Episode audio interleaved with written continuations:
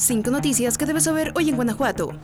Un bebé de aproximadamente cinco días de nacido fue abandonado a un costado del arroyo de los Naranjos en la colonia San Felipe de Jesús. Fue alrededor de las 5.30 de la tarde del domingo cuando un joven que caminaba sobre la calle Río Nilo escuchó el llanto de un bebé y al acercarse al arroyo lo encontró. Inmediatamente reportó el hallazgo a las autoridades y fue llevado a un hospital, donde se encuentra estable en terapia intermedia neonatal. Sin embargo, tiene continua vigilancia ya que requiere oxígeno por un problema respiratorio. La fiscalía iniciará una investigación y en caso de encontrarse un familiar se hará la entrega de lo contrario, se iniciará el proceso de adopción. Lisa Alejandra Esparza Frausto, directora del DIF León y quien se ha hecho cargo del caso, invitó a las mujeres que se encuentren embarazadas y con algún problema a acercarse al DIF, al Instituto de la Mujer o asociaciones civiles para recibir apoyo, para evitar que abandonen a los bebés y garantizar su resguardo.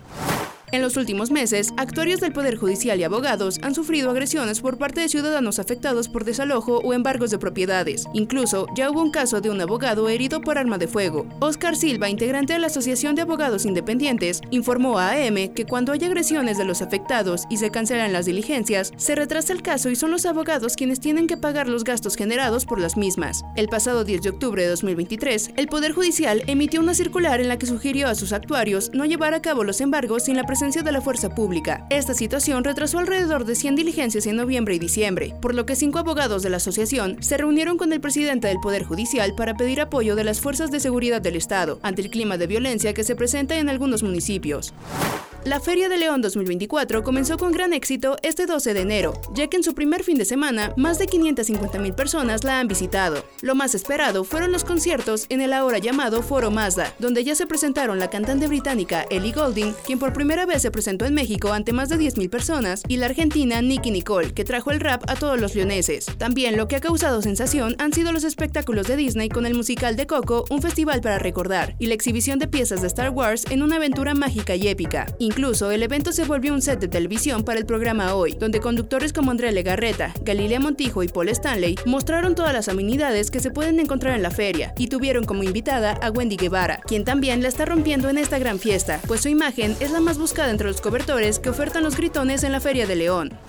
El desfile tradicional por la Fundación de León se llevará a cabo este domingo 21 de enero de 2024, pero este año no habrá carros alegóricos sino 10 globos gigantes. Así lo confirmó Alonso Limón Roth, director de la Feria de León. Además detalló que los globos de 8 metros de altura y 5 metros de ancho provienen de espectáculos internacionales de ciudades como Nueva York y San Diego, además de Panamá. Algunas figuras de personajes que se podrán ver son Snoopy, figuras de Lego, Paw Patrol, Darth Vader, un león gigante y un oso gigante, otro de un balón de fútbol, una bota gigante, Olaf y un casco de Mandalorian además de incluir a 100 elementos de la Legión 501 de Star Wars, bandas locales, grupos folclóricos, payasos y arlequines. Además se invita a los ciudadanos a disfrazarse de león durante el evento, ofreciendo cortesías para los juegos mecánicos a los participantes. El desfile, que durará dos horas, tendrá inicio desde el Parque Hidalgo hasta la Feria de León y habrá zonas de gradas en puntos estratégicos para los que quieran mirar desde ahí el desfile.